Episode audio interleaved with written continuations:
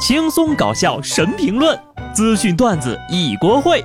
不得不说，开讲了。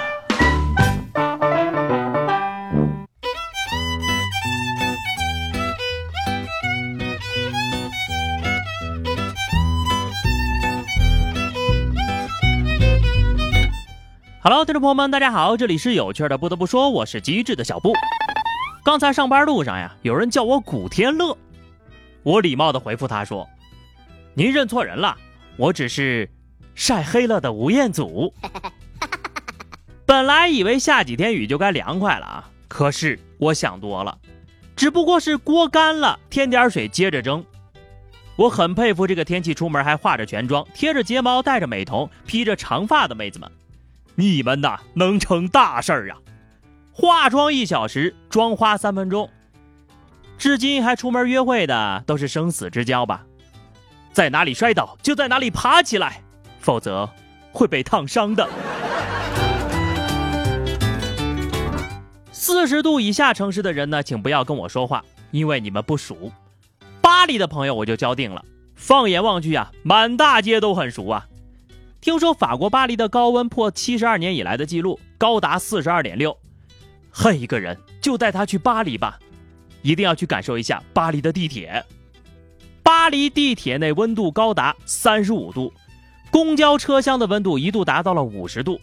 但是呢，巴黎地铁只有三条线路装有空调，五条线路装有冷却车厢的通风系统。乘客表示，这么热，待在里面跟地狱似的，感觉要窒息了。而巴黎大众运输公司呢，并不打算在地铁上普及空调。你这就是一个移动烤箱啊！快说要几分熟？说到这个呀，我们这儿的地铁呢，真的是条条冷到哭啊！啥也不说了，欢迎来中国的地铁站避暑。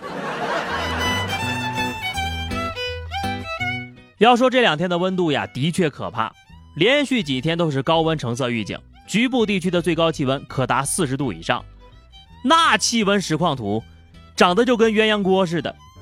不过啊，虽然说天气是越来越热了。但是某些人的激情呢，却并没有被天气所困扰。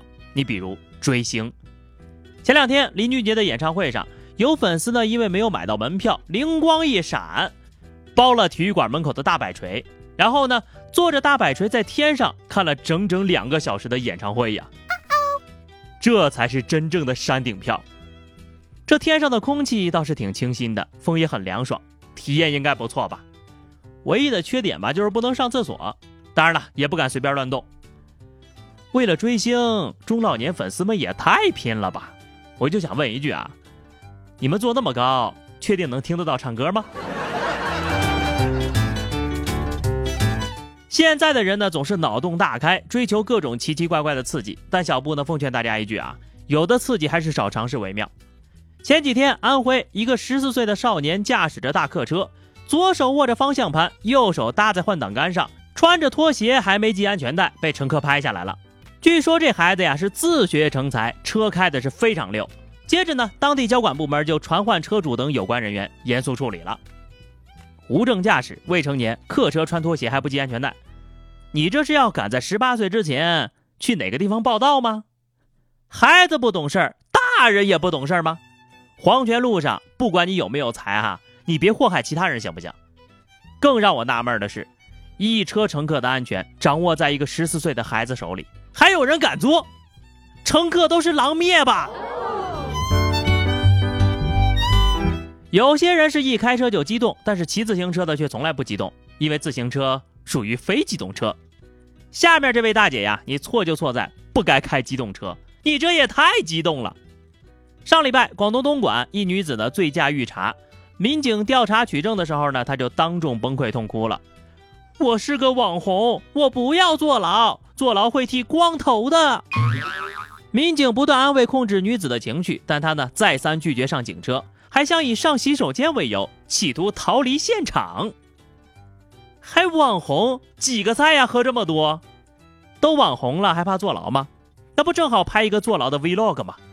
大家好，今天给大家带来一段狠的，全网最狠没有之一哈，牢房一日游。喜欢的老铁点个关注不迷路，晚上八点准时直播，铁链靠自己。希望老铁们送个兰博基尼支持一下。安排。不过这个女的看起来不太聪明的样子，可能想不到这一点啊。不管你是网红还是网黑，酒驾不是杀人，就是在杀人的路上。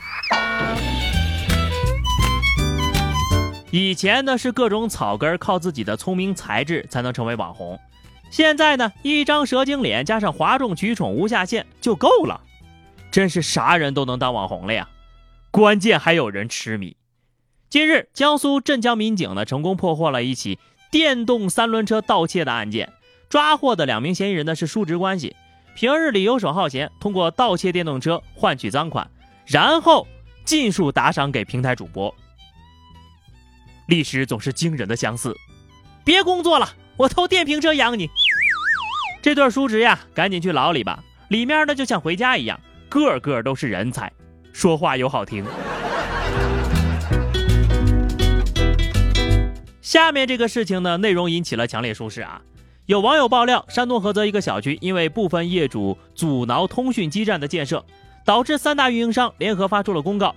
不再对该小区的通信设施建设列支投资计划，三家运营商呢也不再接受该小区的任何投诉。目前呢，小区附近的基站已经拆除了，小区居民不仅无法正常上网、打电话、发短信也成了问题。这种人呢，用专业的话来说，就是典型的几颗老鼠屎坏了一锅汤。其实吧，电信基站的辐射程度与个体自身受教育的水平有关，受教育的程度越高，辐射影响就越小。天不怕地不怕。就怕群众没文化。要真说起来辐射呀，那光辐射更厉害了。阻挠基站建设的那几位，要不组个团去射个日，也好给大家降降温呢。心疼无辜的居民们呐。不过你们也别着急了，往前数个几十年，那时候没手机，咱不一样过吗？习惯就好了。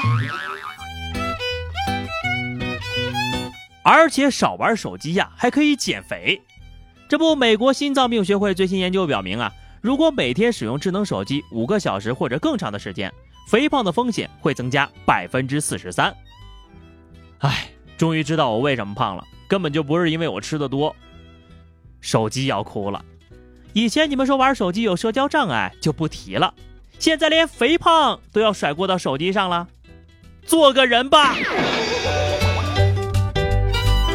人呢就是这样，在白天关注养生，了解人类极限，贪生怕死，惜命如金；在夜晚呢，追最好看的剧，聊最嗨的天，玩最野的手机，毫不畏惧，视死如归。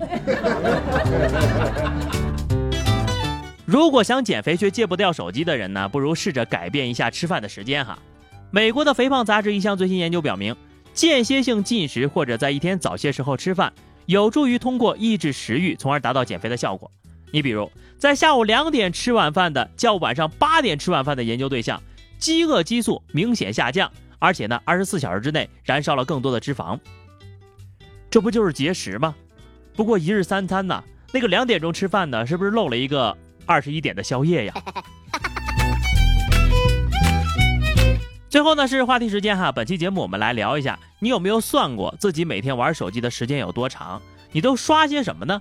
欢迎大家在留言区进行自我反思哈，关注微信公众号 DJ 小布或者加入 QQ 群二零六三二七九二零六三二七九，来和小布聊聊人生吧。下期不得不说，我们不见不散，拜拜。